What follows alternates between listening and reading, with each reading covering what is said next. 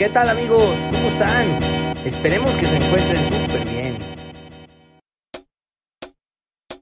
Bienvenidos a un nuevo episodio de Espiritualidad y Sobriedad Show, el primer podcast que busca ayudarte a conseguir una vida útil y feliz, mostrándote que cualquier adicción o obsesión que tengas puede ser superada. Hola amigos, ¿cómo están? Me da mucho gusto saludarles una vez más en otra emisión del programa Espiritualidad y Sobriedad Show. Este podcast informativo que tú ya conoces, ya no te tengo que decir de qué se trata. Si nos has venido siguiendo hasta este episodio, ya lo conoces. Y si no, pues regrésate a los primeros episodios. Nada, no es cierto. Si no te digo, es la intención de nosotros al crear este podcast es hacer un programa informativo únicamente en base a los comentarios que aquí se vierten, que son responsabilidad de los que lo hacemos. No somos la voz de AA, no representamos a Alcohólicos Anónimos ni a ninguna otra organización o institución.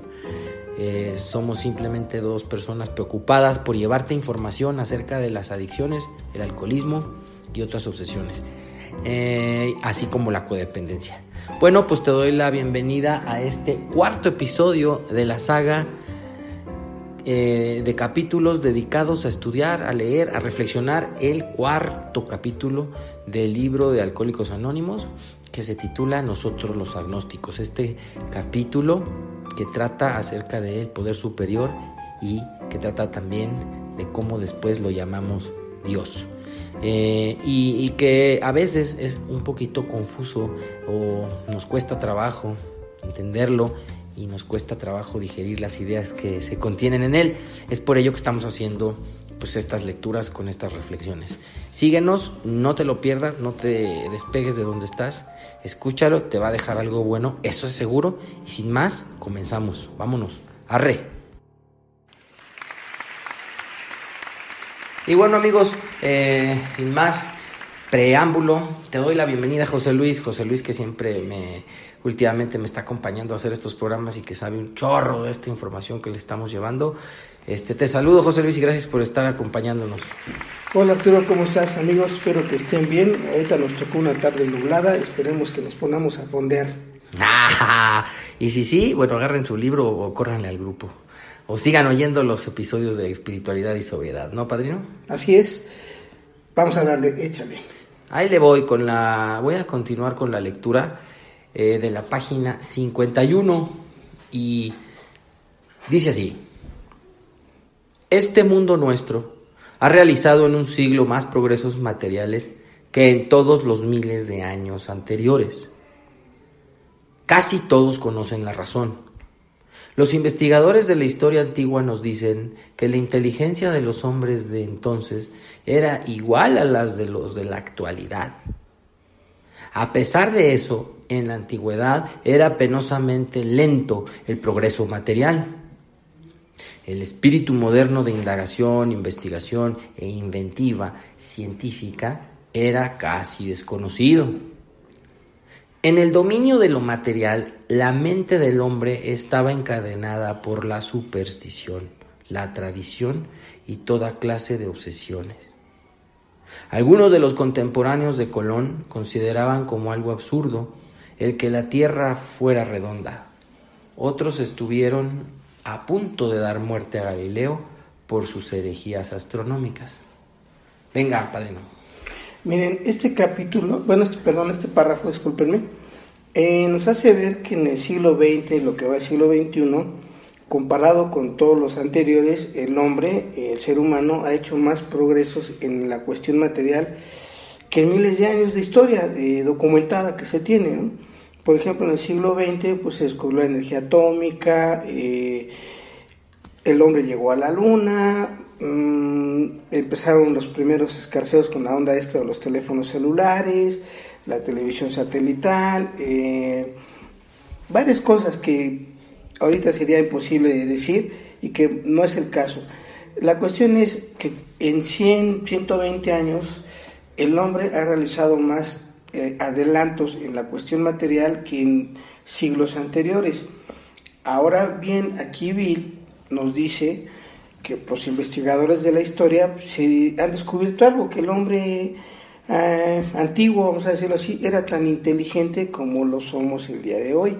O sea que por ahí ya Bill nos está diciendo, mijo, ya quítese esa muleta, quítese ese muletilla de que usted es un enfermo alcohólico. Usted tiene cerebrito y puede pensar, ya lo hemos visto en los capítulos anteriores de este mismo programa, que el hombre, ser humano, tiene una capacidad para creer y de ahí nos vamos a agarrar para recuperarnos. Después dice Bill que en, en el dominio de lo material, la mente del hombre antiguo estaba encadenado por la superstición, la tradición y toda clase de obsesiones. Básicamente, si alguien quería tener un adelanto científico, tenía una mente muy adelantada a la época, pues luego, luego lo acusaban de brujería, eh, lo querían quemar en la hoguera, eh, decían que era un estúpido, que eso no era cierto, que la tierra era plana, que al final del mar había una cascada y se iban a caer. Entonces no, no, no había manera, ¿no? Porque los hombres antiguos les habían heredado esas creencias y supersticiones eh, y todo lo que fuera avance científico, material, palpable, visible, la gente se sentía atemorizada y no no quería dar el siguiente paso, no quería avanzar, no quería este, ser eh, más independiente en muchas cosas. Y se anclaban en ideas de, dioses, de divinidades y que si traspasaban ciertos límites de avance pues iban a ser condenados pues a un mundo infernal o al infierno, donde iba el castigo a ser eterno. Entonces no se atrevían a, dar un paso más allá. Básicamente eso es lo que nos está explicando este párrafo. Sí, yo nada más está bien claro lo que dices, nomás quería acotar ahí que efectivamente mm, yo a mí me, me dejó pensando este capítulo en que sí, la inteligencia del ser humano pues es la misma, ¿no? Somos todos seres humanos en ese entonces y ahora. El problema y la diferencia es que estaban antes amarrados a muchos eh, prejuicios y a muchas tradiciones y cuestiones este, relacionadas con prohibiciones religiosas, eh, teológicas, etcétera, y por eso no iban más allá. Me acuerdo de un capítulo de las, no sé si te acuerdas tú, José Luis, te tocaron esas pequeñas caricaturas de Cantinflas donde te, ponía un pasaje histórico en tres minutos en las caricaturas y, y salía Cantinflas. Me acuerdo mucho este plan cuadrado del mundo en donde ningún explorador quería ir más allá de, de una distancia lejana en el mar porque como dices tenían la creencia de que iba a haber un borde en donde el mar se acababa y se iban a ir hacia abajo como cascada y se iban a morir y luego, eh, cuando Galileo Galilei se atrevió a decir que la Tierra era redonda y que no iba a pasar eso, pues que iba prácticamente a ser condenado a la hoguera o a alguno de los castigos de la Inquisición. Entonces, la diferencia es esta, que hoy tenemos esa libertad de pensar, de pensamiento, de investigación y de credo. Entonces, ¿y por qué da risa pensar que antes pensaban que la Tierra era cuadrada, no? Pero así de ilógico es lo que vamos a ver a continuación. Entonces voy a seguir leyendo. Nosotros nos preguntamos lo siguiente, ¿no somos tan irrazonables y estamos tan predispuestos en contra del dominio del espíritu como lo estaban los antiguos respecto al dominio de lo material? Aún en el presente siglo los periódicos americanos tuvieron miedo de publicar el relato del primer vuelo venturoso que los hermanos Wright hicieron en Kitty Hawk. ¿No habían fracasado todos los intentos de volar? ¿No se había hundido en el río Potomac la máquina voladora del profesor Langley? ¿No era cierto que los más grandes matemáticos habían comprobado que el hombre no podría volar nunca? ¿No había dicho la gente que Dios había reservado ese privilegio para los pájaros? Solamente 30 años después, la conquista del aire era historia antigua y los viajes en avión estaban en pleno apogeo. Bien, eh, aquí Bill nos invita a hacernos bastantes preguntas. Dice nosotros, o sea, nosotros los agnósticos vamos a preguntarnos algo. Dice Bill, no somos tan irrazonables y estamos tan predispuestos en contra del dominio del espíritu como lo estaban los antiguos respecto al dominio de lo material. Básicamente lo que está planteándonos Bill aquí es que tenemos una mente cuadrada como el del mapa que decía Arturo. Nuestra mente es así de cuadrada. Cuando nos presentan enfoques espirituales, como no los entendemos, como no queremos investigar, pues creemos básicamente que llegando al borde nos vamos a caer. Exacto. ¿Sí? Porque nadie nos explica qué quiere decir la cuestión espiritual. Y muchos de nosotros vienen los prejuicios, ¿no? Creemos que es brujería, superstición, debilidad, cobardía. Pero fíjense la contradicción, alguien nos dice que con un cuarzo rosa nos vamos a aliviar y compramos cuatro cuarzos rosas.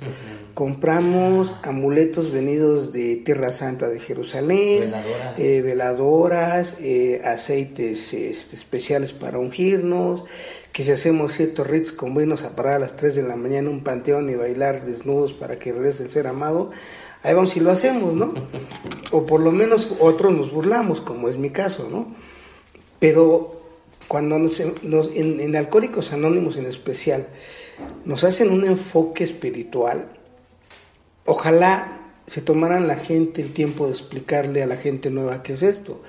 Y cuando hablamos del dominio de lo espiritual, queremos hablar del dominio de sí mismo, de la tolerancia, de la paciencia, de la compasión, de la alegría, del buen humor, de la comprensión, de eh, el, com- el método científico que es investigar y seguir investigando siempre con una mente abierta. Está en el segundo paso del 12-12.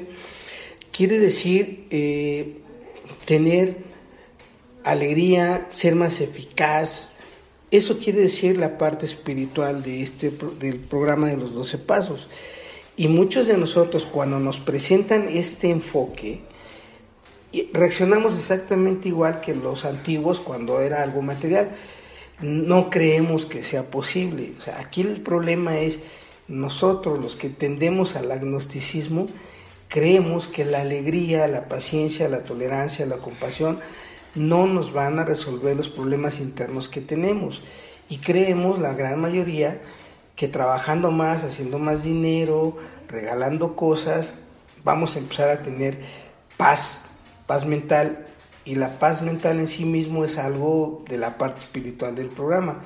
Entonces, eh, aquí bien nos hace ver lo contradictorio que es, la mente nuestra, ¿no?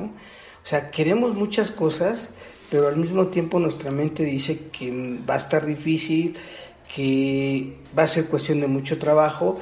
Y empezó, entonces empezamos a tomar caminos más cortos y seductores. Dice Bill, de que yo me ponga a desarrollar la paciencia, mejor no, mejor voy y compro dos cuartos rosas traídos especialmente de las minas del rey Salomón que acaban de encontrar en un programa de radio, de el Radio Fórmula, etc, etc.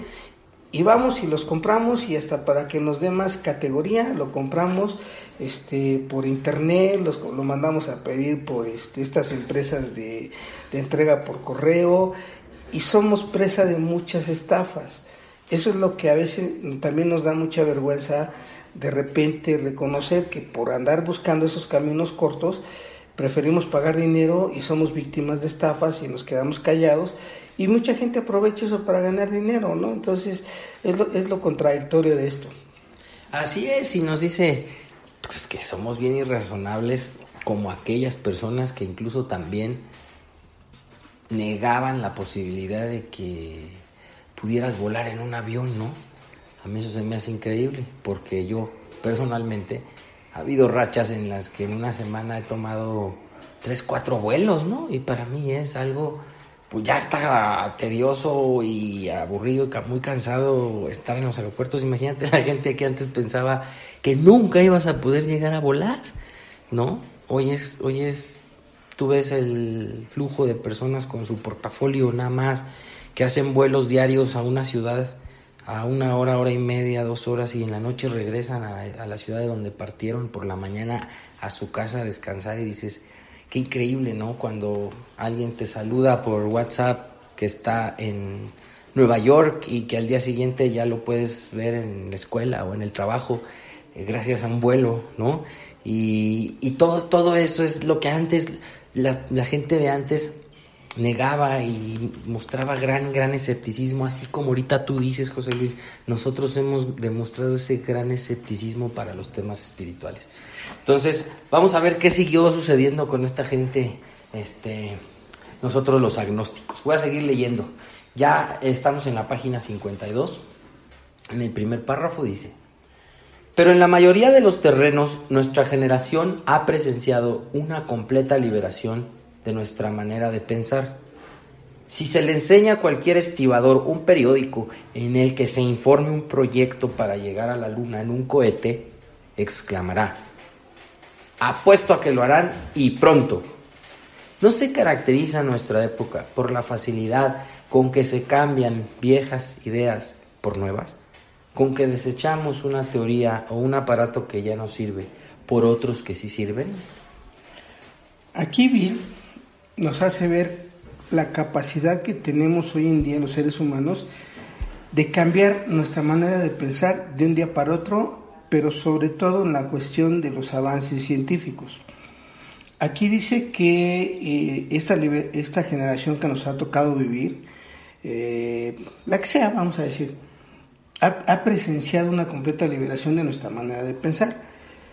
Por ejemplo, eh, ya las religiones, sobre todo la religión católica, ya también tuvo un, algo revolucionario en su forma de pensar, ya son más abiertos al diálogo con otras religiones, ya son más abiertos en muchas cosas, ya se puede platicar un poco mejor con la mayoría de los sacerdotes, ya no son tan cuadrados como antes, ya las misas, por lo que me platican, ya no son en latín, ya vienen en el idioma de cada país, ya algunos padrecitos inclusive ya le meten música a sus misas, bailes, si no, luego por ahí vean los Facebook cómo están las misas bien cotorras, bien divertidas, ya no es tanto la solemnidad porque ya la, la liberación en la parte mental con respecto a cómo se veían las cosas, ya, ya, ya había un avance, ya, ya hay más libertad, ya hay más alegría, ya hay más capacidad de, de, de, externar las ideas.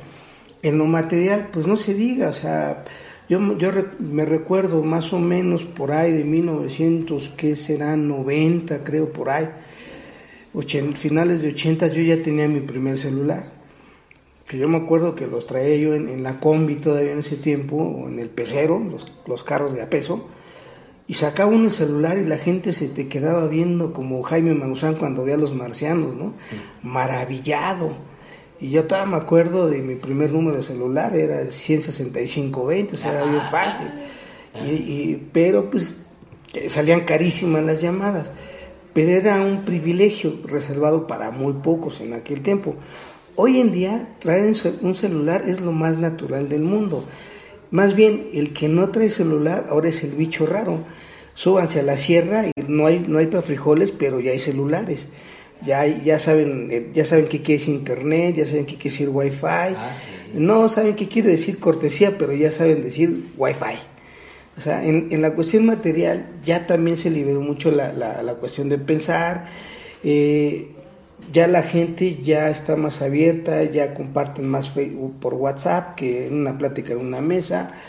O sea, todo esto, si lo ven un poquito desde el sentido práctico nos ha hecho más independientes en la cuestión de pensar y, trabajar por otras cosas, porque por ejemplo el celular nos da mucha libertad que antes no teníamos. Antes para mandar un mensaje teníamos que ir al correo, o sea, para mandar una carta era una emoción porque tenías que esperar que el correo la dejara a su destinatario, la leyera, la contestara, te la regresaran y pasaban días.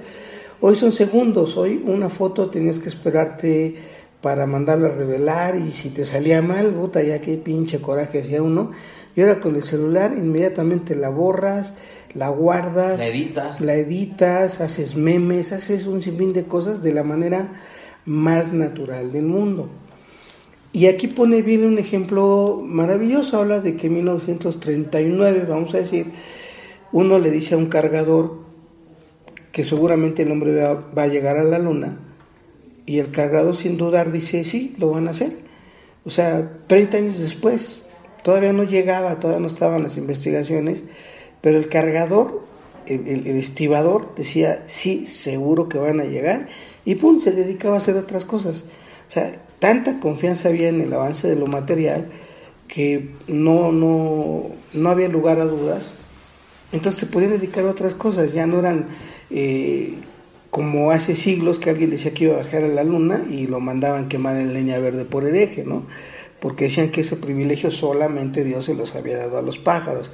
Y se demostró que no, que en los hechos sí se puede volar, no propiamente con el cuerpo humano, pero la mente del ser humano inventó, creó y desarrolló aparatos que permitían volar y permitían hacer las distancias más cortas. O sea, y nosotros, esa capacidad que tenemos para no tener dudas en avances científicos, ahora nosotros somos muy lentos en, la en las cuestiones espirituales. No creemos, porque somos básicamente gente muy escéptica en lo espiritual. Sí, eso, eso está clarísimo, ¿no? Como con gran facilidad en el, en el año 1939 eh, se le apostaba a los viajes a la Luna. Hoy en qué fase estamos, ¿no? Hoy estamos pensando en mudar muchas cosas a otro planeta porque nos estamos acabando este. ¿Y qué tal hoy? Hay mucha gente que a los dos años cambia, cambia de auto, ¿no? Al año. Eh, los aparatos eh, en los gimnasios no duran, ¿no? Las máquinas estas también son constantemente renovadas. Eso es lo que yo he visto. Es decir, estamos cada vez más, más, más caracterizados por cambiar cosas viejas por nuevas, ¿no? Sí, por ejemplo, las parejas, ¿qué tal? O los que cambian de pareja cada rato, ¿no? Constantemente, porque la otra ya está obsoleta. Perdón, ¿eh? Entonces, bueno, pues para que vean, ¿no? O sea, tenemos la apertura al cambio de ideas en todo, en lo material sobre todo, pero... Pero lo que sigue está maravilloso. ¡Ay, te voy! Continúa la lectura. Tuvimos que preguntarnos, ¿Por qué no aplicábamos a nuestros problemas humanos esa aptitud para cambiar nuestro punto de vista? Teníamos dificultades en nuestras relaciones interpersonales. No podíamos controlar nuestra naturaleza emocional. Éramos presa de la angustia y de la depresión. No encontrábamos un medio de vida. Teníamos la sensación de ser inútiles. Estábamos llenos de temores éramos infelices. Parecía que no podíamos servirles para nada a los demás. ¿No era más importante la solución básica de estos tormentos que la posibilidad de ver la noticia de un viaje a la luna? Desde luego que lo era. Termino la lectura. Venga, José Luis. A, a mí cuando me toca coordinar este tipo de juntas, sobre todo en este párrafo, vieran cómo gozo yo en esto. O sea, tengo una parte sádica yo en, mí, ¿eh? que me encanta luego explotar en esto. Aquí no está hablando absolutamente para nada Bill W del alcohol, de las drogas, ni del alcohólico está hablando. Está hablando netamente de cualquier ser humano que tiene problemas existenciales, o sea, casi el 100% del ser humano. Y aquí encajan todos todo este preámbulo de las preguntitas, de los ejemplos del Kitty Hawk, de Galileo, de los hermanos Wright, de bastantes que, de Cristóbal Colón, perdón, es para llevarnos a, a esta reflexión. Dice, primero, que tuvimos que hacernos una pregunta de por qué no aplicábamos esa capacidad que tiene el ser humano para cambiar su manera de pensar de un día para otro, dice a sus problemas humanos. O sea, ya nos redujo a nuestra justa dimensión, a nuestra justa realidad, Bill W. Los problemas que tú, que me estás escuchando, y yo, alcohólico o no alcohólico, los problemas que tenemos son de seres humanos. Y para que no empecemos a divagar, aquí Bill empieza a decirnos cuáles son nuestros problemas humanos. Dice, teníamos dificultades con nuestras relaciones interpersonales. A veces muchos de nosotros tenemos tan graves problemas de comunicación con nuestros semejantes que preferimos adoptar un perro o un gato para no encarar la soledad y para no encarar los problemas que tengo con otras personas basados en resentimientos que tengo guardados o que teníamos guardados de muchos años y que nos impiden disfrutar la compañía de las personas. Después dice Bill cuál es otro problema humano. Dice, no podíamos controlar nuestra naturaleza emocional.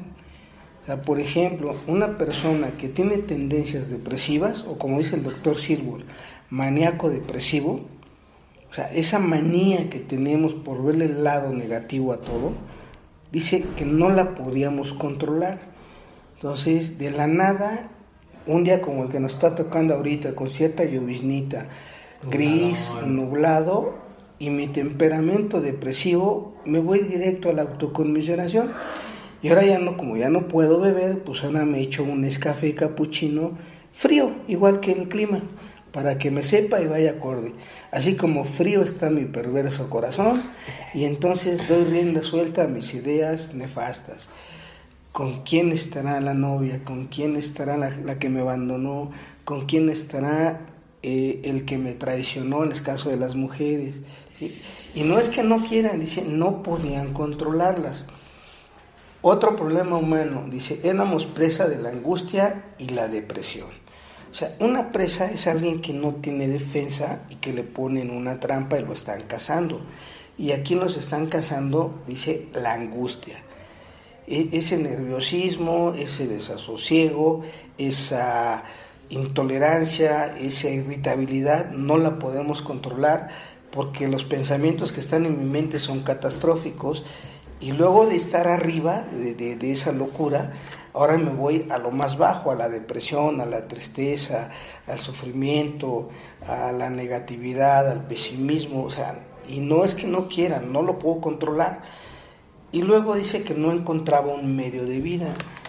No es que no tenga trabajo, no, no encuentro un modo de vida satisfactorio, algo que me haga pleno, que me haga feliz, que me sienta útil, que me sienta que puedo aportar cosas, no, sino que el trabajo que tengo, pues si no trabajo me muero, me, me, me, corren de la casa.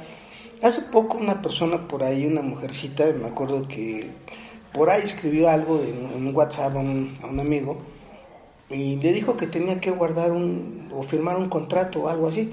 Dice, es que de eso vivo. Y es que este es el ejemplo de esto.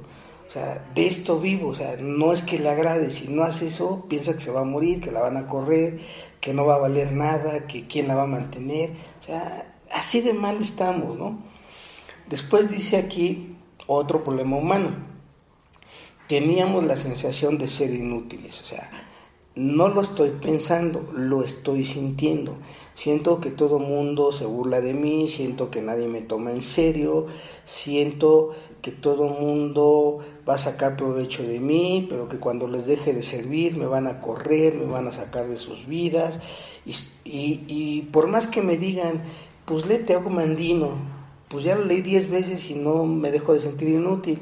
Este, mira, vente, vámonos al Reiki. El Reiki no tiene nada de malo, pero, pero el Reiki no me quita la sensación de ser inútil. Me pongo a meditar y este no sé de dónde voy y saco el dinero para un curso intensivo de cuatro mil pesos de cuatro sábados y digo que es una maravilla esa meditación pero sigo sintiéndome inútil que ahora voy por el segundo módulo o voy o cambio de cambio de tipo de meditación y luego dice otra chulada estábamos llenos de temores temor a la inseguridad económica temor al abandono de mi pareja temor a la vejez, temor a, enfermarme de, algo, de cáncer, de diabetes, de alcoholismo no, porque pues ese ya, ya nos tocó. ya viene incluido. Este, tengo temor de ser gordo, tengo temor de flacar, tengo temor de que mis hijos vayan a ser alcohólicos en el caso de los que tengan hijos, y tengo temor de que mi pareja me vaya a engañar porque soy una gente que no sabe hacer nada, o sea, etcétera, etcétera, etcétera. ¿Qué otros problemas humanos dice? Éramos infelices. O sea, no es un insulto, no era feliz. Y ellos lo hablan en pasado porque lo superaron. Muchos de nosotros podemos leer esto en presente. No soy, soy infeliz. No puedo controlar mi naturaleza emocional. No encuentro un modo de vida. Sigo siendo presa de la angustia y la depresión. Entre paréntesis, el CODE, ¿no? Y cuando hablo de code, quiero decir el, que se destapa después de que deja de beber, también tenemos nuestras tendencias muy fuertes. Y luego dice otra, ¿no? parecía que no podíamos servirle para nada a los demás. Esa es una chulada que casi siempre eso se da mucho en las mujercitas, sobre todo en las mamás de adictos. Como el adicto es bien, bien especialista en echarles la culpa de su alcoholismo a los papás, entonces las mamás sienten que no le sirven para nada a los demás, porque el hijo le salió descarriado, porque no puede tener a la familia unida, porque el esposo la llena de recriminaciones, etcétera, etcétera, etcétera. Y luego vi hace una pregunta que básicamente es una aseveración, una afirmación. Dice Bill, no era más importante la solución básica de estos tormentos que ver la posibilidad de ver la noticia de que el canal de las estrellas va a estrenar una nueva telenovela y de que Niurka Marco se volvió a casar o de que el pleito con Bisoño y este Vigorra es más importante, o sea, no es más importante resolver la sensación de ser inútil, no es más importante resolver la sensación de que no le sirvo para nada a los demás, no es más importante resolver ese sentimiento de angustia y depresión. Dice Bill, desde luego que es más importante eso que ver la noticia de que el hombre va a llegar a la luna. Y muchos de nosotros no creemos que la parte espiritual del programa va a resolver eso. Y esto eh, ahorita lo pueden consultar al final del capítulo 3, cuando los alcohólicos dicen que fue más importante el descubrimiento de que serían los principios espirituales los que resolverían sus problemas. Y eso quiere decir que la constancia, la bondad, la tolerancia, la paciencia, la justicia van a resolver todo esto que acabo de leer, que acaba de leer Arturo. Pero amigos, no se les olvide, falta el ingrediente básico. No tenemos el poder necesario todavía para ser comprensivos, para ser pacientes, para ser tolerantes. Eso se va a ir trabajando con el desarrollo de los pasos. Ahorita nada más vino, se está planteando qué es lo más importante de resolver. Aquí ya no mete la bebida porque el problema está resuelto por el poder del grupo. Pero cuando Dios nos empieza a ayudar a resolver esto, el problema de la bebida se va a ir definitivamente. Yo sé que muchos no lo van a creer y vuelvo a lo mismo que con lo que iniciamos esto. La mente ya se cerró a esa posibilidad y ya puso trabas. Entonces, para estos, para estos agnósticos como yo, es el resto del programa, es todo lo que viene del libro azul. Me gusta mucho a mí este párrafo, eh, y hace poquito hablábamos, estábamos como que repasando algunas cosas de primer paso, ya que esto, pues como ustedes saben, no se acaba, ¿no?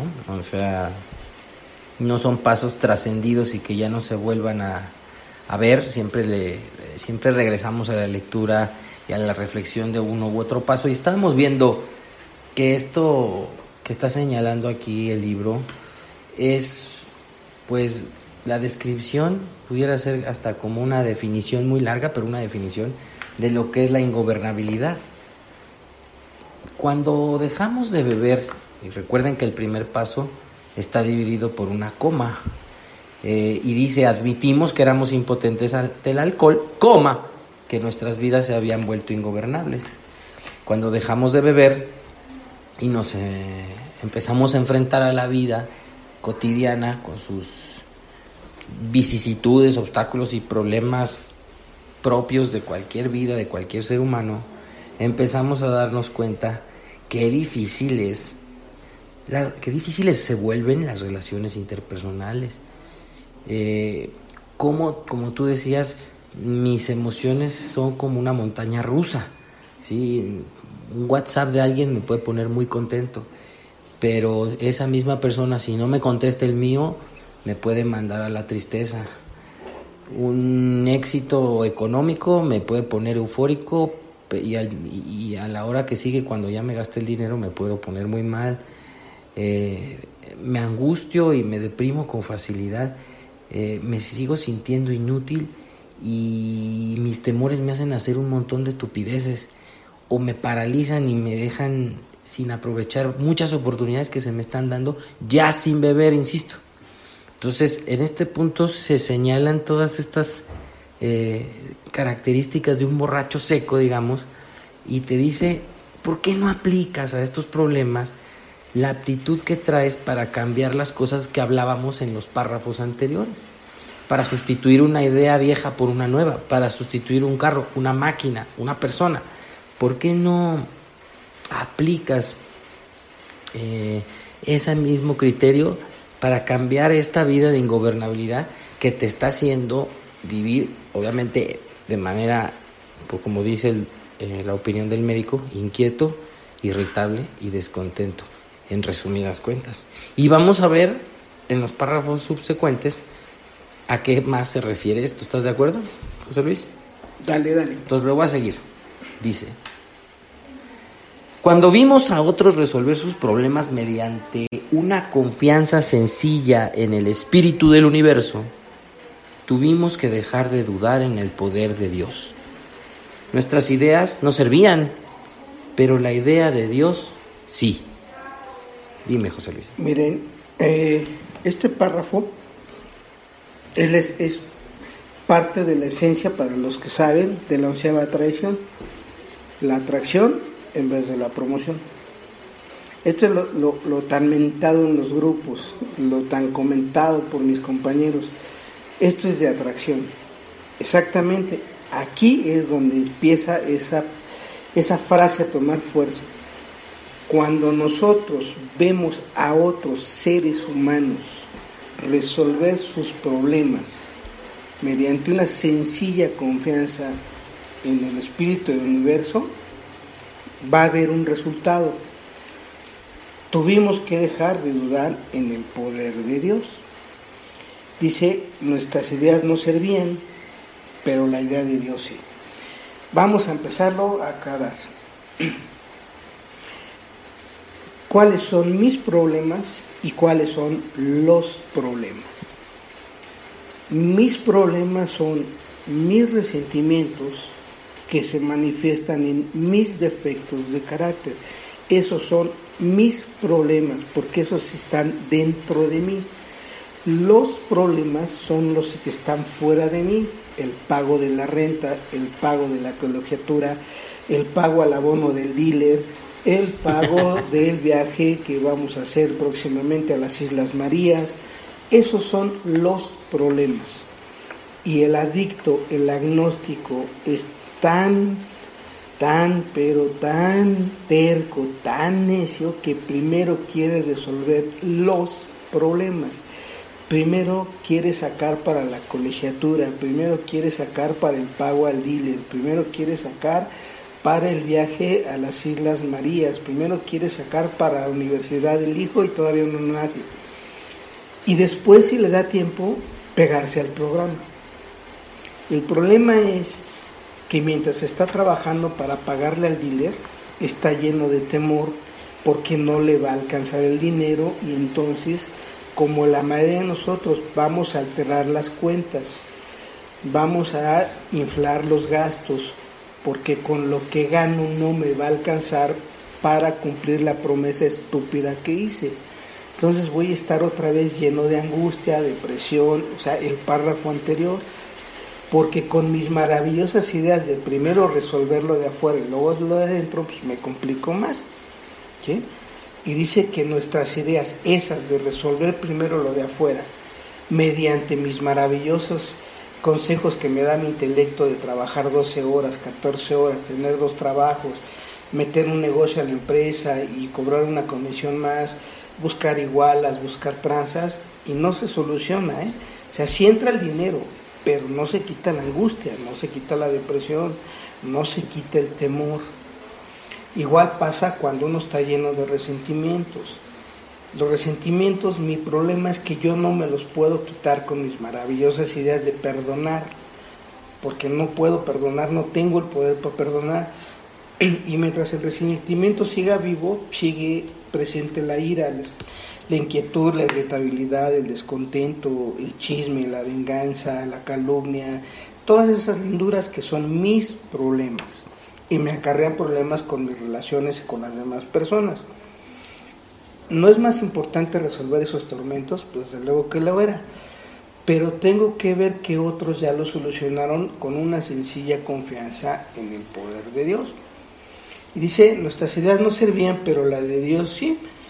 Vamos a aclararlo con esto, con el libro. En la página 68 de esta misma edición, dice Bill, tal vez haya una forma mejor. Nosotros así lo creemos, porque ahora estamos basándonos en algo diferente. Nos basamos y confiamos en Dios. Confiamos en Dios infinito en vez de nuestros egos limitados. Entonces ya nos dio una pauta, Bill. Dios es infinito. Para aquellos que son quisquillosos como yo, su poder es infinito, su bondad es infinita, su amor es infinito, su sabiduría es infinito. Él es mejor que me guíe a que me guíe mi maravilloso Dios de mi intelecto. Porque mi ego, aquí ya Bill nos da otra pauta. Aquí no dice, el programa no dice que mi ego sea malo, nada más me dice que mi ego tiene un límite. Y el límite del ego del ser humano, o para que no se enojen, el mío, es querer ser el número uno en todo, porque dentro de mí me siento la última criatura creada por Dios en este mundo. Así de mal está un ser humano lleno de temores. Tiene que se obliga él a demostrarle a los demás que no es el más pendejo del equipo. Entonces, por eso es nuestra presunción de los agnósticos, queremos ser el más inteligente, y algunos, como en mi caso personal, queremos ser el más pendejo, ¿no? O sea, no queremos ser mediocres, queremos ser el número uno. Es el límite de mi ego. O sea, mi ego no da para más, mi ego no da para querer ayudar a otras personas sin tener beneficios. Pero Dios es otro, otra cosa. Entonces, eh, vuelvo a repetir, aquí es donde empieza la atracción.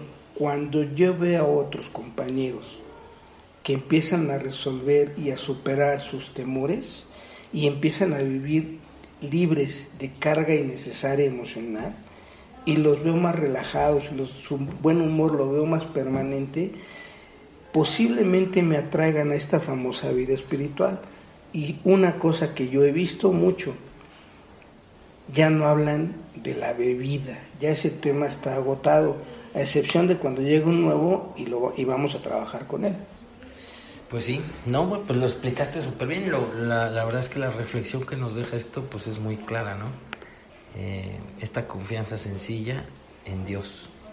Y pues si quieres, vamos leyendo el último párrafo de este episodio para, para no hacerlos tan, tan largos y que nuestros amigos se queden fondeando, digo, reflexionando, perdón, sobre todas estas ideas que les estás dando, jefe.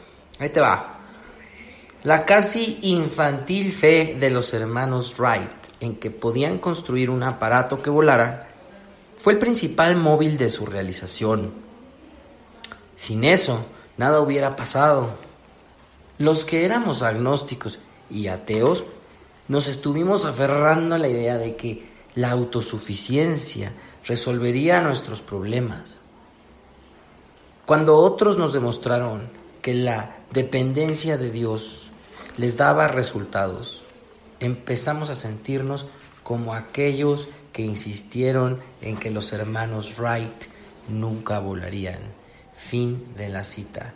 Venga, jefe, échele. Aquí vamos a empezar de desde adelante para atrás. Dice que la fe daba resultados y que la gente que pensaba que los hermanos Ray estaban equivocados, pues cuando vieron volar, ¿cómo se habrán sentido? Sí. Pues yo creo que igual cuando yo aviento un chisme de una gente y se dan cuenta que el chismoso soy yo, da mucha vergüenza. Sí, se siente Se siente regacho, dan ganas de meterse a la coladera más asquerosa y putrefacta y esconderse ahí por la vergüenza, el remordimiento y la culpa que da. Yo me imagino que así se han de haber sentido los que dijeron con fórmulas matemáticas y explicaciones pomposas, estos güeyes están pendejos, no van a volar. Y cuando vieron el aparatito que voló, se han de haber sentido exactamente como yo cuando me dijeron, pues si no eres alcohólico, ¿por qué no paras de beber? ¿No? Pues me, me, enojé, me molesté, me dio mucha vergüenza. Y entre más hablaba, pues más ridículo hacía. Pero yo creo que más feo han de haber sentido cuando llegó el segundo vuelo y el tercero y el cuarto vuelo y el pinche avión no se caía. Yo creo que estos cuates dijeron, no, pues ya. Pues solamente un necio, un testarudo, un obstinado sigue diciendo, fue un golpe de suerte. Pues ya nada más me gustaría ver esos cabrones ahorita, viendo como decía Arturo, viajando diario en un avión dos, tres veces al día, haciendo escalas, y lo que más les molesta a ellos, a ese tipo de gente como el que dice Arturo, no es que el avión no vuele, es que se tarde, o sea, ya no nos, ya nos da miedo que el avión se vaya a caer, nos molesta que se atrase. Fíjense a dónde llegamos, cómo, cómo, cambiamos nuestra manera de pensar. Pero eh, el párrafo empieza, dice que la casi infantil fe. ¿Sabían ustedes, amigos, que la fe más pura del ser humano está en la infancia? Y por eso Bill dice la casi infantil, o sea, la gente les decía están locos, ya no gasten dinero, porque aparte eran cuates que, se, que hacían bicicletas, o sea, no tenían ni la más remota idea de qué chingados tenía que ver la cosa de volar con una bicicleta, pero dijeron, va, lo vamos a hacer. Ese entusiasmo, esa confianza, esa alegría, esa constancia que tenían ellos, pues solamente es digna de un niño que su papá le dice, si te portas bien, el miércoles te llevo al parque de diversiones y el chavito pues dice, mi papá me va a llevar y va a intentar portarse bien. Sabe que al final viene un premio. Llega otro, un primo y le dice, no, tu papá está pendejo, no es cierto, está mintiendo. El niño se enoja y dice, no es cierto, sí me va a llevar. Él tiene toda la confianza absoluta que su papá lo va a llevar. Y si el domingo el niño, aunque se porte mal, lo lleva, pues su fe crece, o sea, es más fuerte. Ahora vamos a ver nosotros rápido en la página 68 otra vez de este mismo libro qué quiere decir la fe en términos del programa de los 12 pasos, en términos del libro de Alcohólicos Anónimos. No voy a meter definiciones académicas de diccionario, mucho menos religiosas. En la página 68, en el tercer párrafo, a la mitad, dice, el veredicto de los siglos es que la fe significa fortaleza los que tienen fe, tienen valor, confían en su Dios, así como ahorita nos está timbrando el, poder superior y nos están gritando, así de, sencillo. Eh, dice que el veredicto del tiempo es que la fe significa fortaleza. No como dice mucha gente que la fe es confianza, no, es más algo, es algo más, es fortaleza. Y la cuestión que pensábamos muchos era que la espiritualidad era debilidad y no, aquí nos está diciendo es fortaleza y nos da una característica de la gente que tiene fe. Dice, tienen valor y si tienen valor van a confiar en su Dios. Entonces, para poder tener eso necesitamos formarnos un concepto de Dios que nos atraiga, ya lo vimos anteriormente, desechar esas ideas que nos hacían rechazar ese concepto y adoptar unas que a nosotros nos atraigan para poder empezar a tener un, nuestro primer contacto consciente con él. Entonces, aquí ya Bill ya, ya pasó a, otra, a otro grado, compañeros o personas que nos escuchan. Las primeras páginas de este capítulo hablaban de la creencia, después ya nos hablaron de la fe. Pero si son un poquito más acuciosos, se van a dar cuenta que la fe llegó después de los resultados.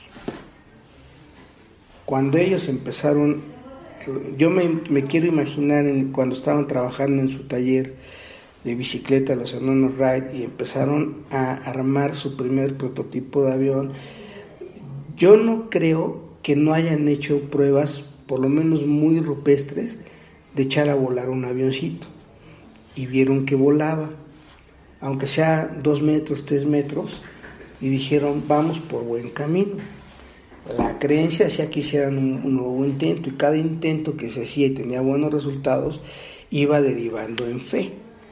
Así es el programa de Alcohólicos Anónimos, por eso se llaman pasos, para que los demos, para cada paso que se da.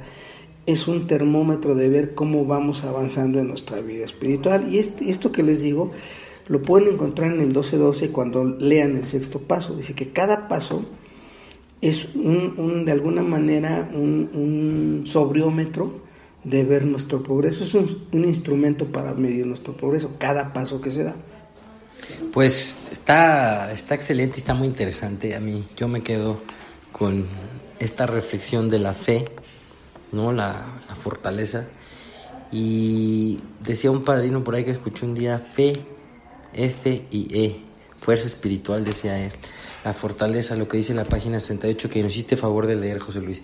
Y bueno, pues hasta aquí le vamos a dejar al, nosotros los agnósticos, eh, pues con la invitación para que lo reflexionen. Si pueden volverlo a leer, estaría excelente.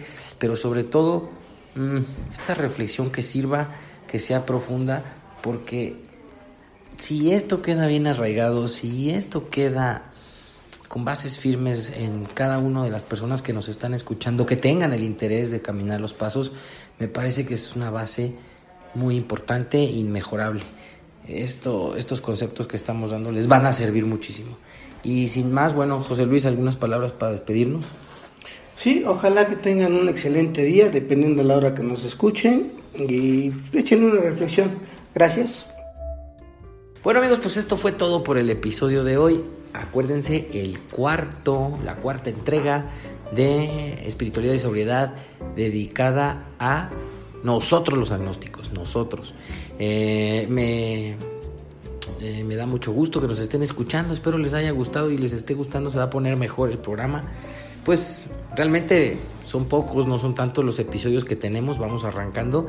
Sin embargo, hemos recibido con mucho gusto comentarios muy afortunados y generalmente de gente que les ha gustado el programa. Y me parece que las redes sociales también son un termómetro en donde nosotros vamos midiendo que sí les está gustando el programa.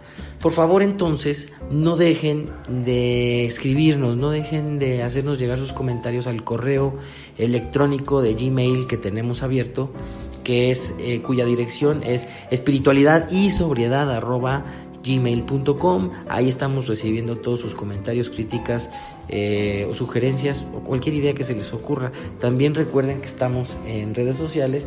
Eh, Facebook, Twitter, Instagram y YouTube. En YouTube, en esta última, les pido que por favorcito se inscriban a nuestro canal. Mm, no hay videos, pero ustedes pueden escuchar los programas y estar pendientes de próximamente algunos videos. Y eh, nos pueden escuchar en las plataformas de Spotify, iTunes y Spreaker. Eh, dicho lo anterior y agradeciéndoles nuevamente el favor de su eh, atención al escuchar los programas y de su preferencia, pues me despido ofreciendo una disculpa. En el episodio de hoy se colaron algunos ruidos. les insisto, pues no somos profesionales de la grabación y estamos grabando en un localito chiquito, por eso a veces también se oye eco, lluvia, perros, perros ladrando, este, señoras gritando y gente desconsiderada que luego pasa con la este hablando en voz alta. Pero bueno de todas maneras no nos enojamos lo hacemos con mucho gusto y trataremos de que la edición no salga tanto. Eh, nuevamente gracias. No se pierdan el próximo episodio de, de, espiritualidad y sobriedad show. Y por lo pronto les digo que Dios los bendiga que les mando un abrazo. Gracias por escucharnos y ánimo ánimo mucho ánimo. Recuerda darle manita arriba y compartirlo. Alguien podría necesitarlo favor no dejes de suscribirte a nuestro canal.